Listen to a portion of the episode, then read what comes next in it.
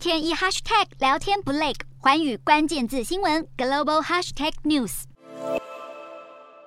到加油站加个油，对用车族来说是日常生活的一部分，但现在对有些人而言已成奢侈。随着物价不停上扬，民众只能收紧荷包过生活，通膨狂飙已经影响到所有人。英国央行英格兰银行本月稍早警告，今年底前的英国通膨率恐怕攀升到略高于百分之十三。英国七月消费者物价指数已经高达百分之十点一，是近四十年来最高，也是七大工业国集团最高。然而痛苦恐怕还在后头。根据花旗集团预测，英国通膨率在明年一月恐怕飙升到百分之十八点六，超越一九七九年石油危机时的百分之十七点八。专家分析，狂涨近十倍的天然气批发价是影响通膨率主因之一，而这也成为新任首相上任后面临的棘手问题。最被看好的候选人，现任外交大臣特拉斯的竞选团队已经预告，新政府不会等到财政预测分析报告出炉，将在九月初上任后立刻提出紧急预算来指引大幅减税及其他一系列社会经济支持措施。对此，特拉斯的对手前财相苏纳克批评这样的做法是规避预算责任局监督，不负责任。另外，英国政府二十二号更新的官方数据显示，